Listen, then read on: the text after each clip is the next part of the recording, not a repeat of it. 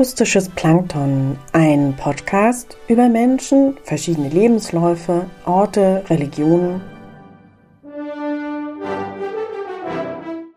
Adventskalender.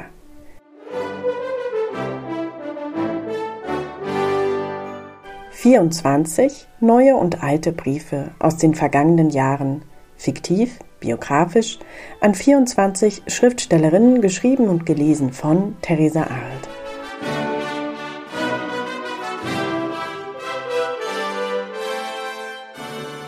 Auch wenn wir mit einem Brief aus dem vergangenen Jahr beginnen, wünsche ich viel Vergnügen beim Hören.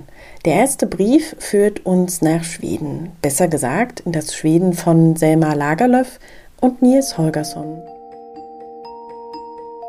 Liebe Selma Lagerlöf, Ihr Charakter wird als bescheiden und selbstbewusst beschrieben. Nachdem Selma Lagerlöf 1909 den Nobelpreis erhalten hat, wird ihre Post nur noch mit dem Zusatz Dichterfürstin zugestellt. Sie sieht sich gewissermaßen als Dichterfürstin des Landes und findet diesen Adresshinweis auch als selbstverständlich. Doch von vorn. Lagerlöf wächst wie in dieser Zeit üblich. Geboren wird sie 1858 im westlichen Schweden, typisch als Mädchen von Gouvernanten unterrichtet, mit ihrer Schwester Gara zu Hause auf. Doch früh entsteht bei Selma der Wunsch, dass sie später berufstätig werden möchte. Und sie drängt darauf, wie ihre Brüder in die Schule zu gehen. Auch wenn ihr Vater eher widerwillig zustimmt, geht sie diesen Weg.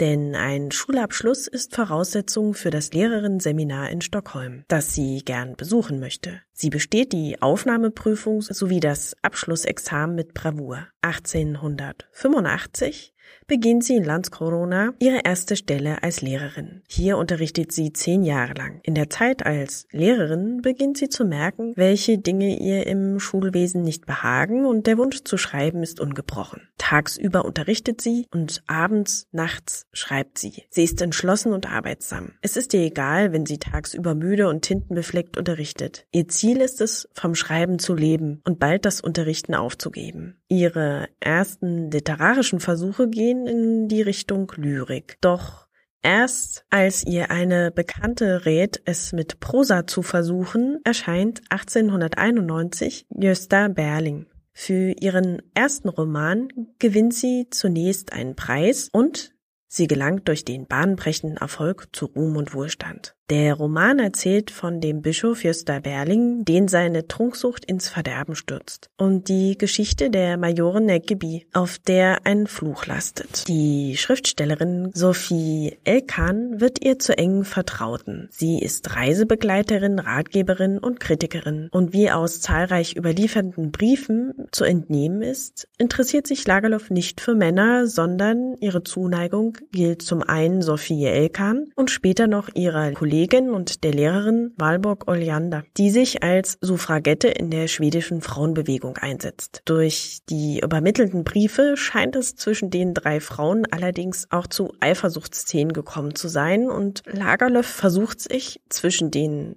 teilweise eifersüchtigen Frauen in der Rolle der Ausgleichenden, allerdings nicht immer erfolgreich. 1897 gibt Selma Lagerlöf das Unterrichten auf. Sie ist inzwischen schon weltberühmt und in Schweden kennen sie wirklich alle. Ihr Werk ist beliebt und wird bewundert. Gösta Berling wurde 1924 sogar mit Greta Garbo verfilmt und es wurden auch noch zehn weitere Bücher von Lagerlöf später verfilmt. Mit Sophie Elkan bereist sie ungefähr 15 Jahre lang fast ganz Europa, Palästina und Ägypten. Sie setzt sich auch immer sozial ein. Im Ersten Weltkrieg hilft sie Flüchtlingskindern und später wird sie immer aktiver in der Frauenbewegung Bewegung und plädiert für das Frauenwahlrecht, für bessere Bildung und Arbeitsmöglichkeiten für Frauen. Sie lehnt es jedoch ab, politisch aktiv zu sein und im Parlament als Abgeordnete gewählt zu werden. Dafür liebt sie ihren Traum als Schriftstellerin zu sehr. 1908 kauft sie das Gutshaus ihrer Kindheit wieder zurück. Ihr Vater war alkoholkrank und hatte nach seinem Tod der Familie nur Schulden hinterlassen. Und die Familie hatte das geliebte Zuhause überschuldet verkaufen müssen. Kurz davor erscheint ihr bis heute wohl bekanntestes Buch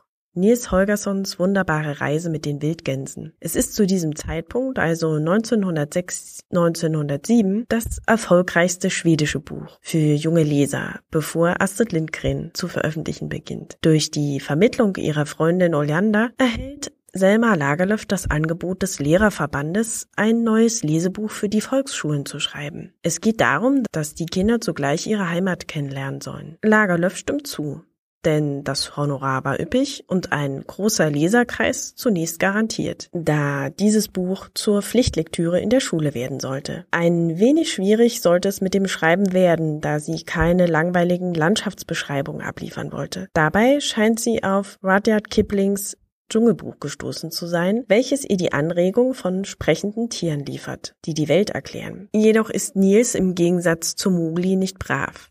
Der zunächst kleine, freche, böse Junge wird in einen kleineren Wichtel verwandelt und so fliegt er als Däumling auf dem Rücken eines weißen Gänserichs über Schweden. So können die Leser, Leserinnen Schweden im wahrsten Sinne des Wortes aus der Vogelperspektive heimatkundlich erkunden. Doch im Laufe des Buches entwickelt sich der anfängliche Nichtsnutz zu einem hilfsbereiten Knaben. Er kehrt als kleiner Junge wieder zu seinen Eltern zurück und rettet die Eltern vor dem Bankrott sowie seinen Reisegefährten vor der Schlachtung. 1909 erhält Lagerlof den lang ersehnten Nobelpreis. Ihr Leben ist geprägt vom sozialen Engagement, auch während des Zweiten Weltkriegs. Sie hilft jüdischen Bürger, Bürgerinnen, die Deutschland verlassen mussten. Auch Nelly Sachs kann 1940 dank der Fürsprache Lagerlöfs mit ihrer Mutter nach Schweden emigrieren. 1939 möchte Selma Lagerlöf Finnland finanziell während des Winterkrieges unterstützen und spendet ihre goldene Nobelpreismedaille. Doch im März 1940 stirbt Selma Lagerlöf an einem Schlaganfall.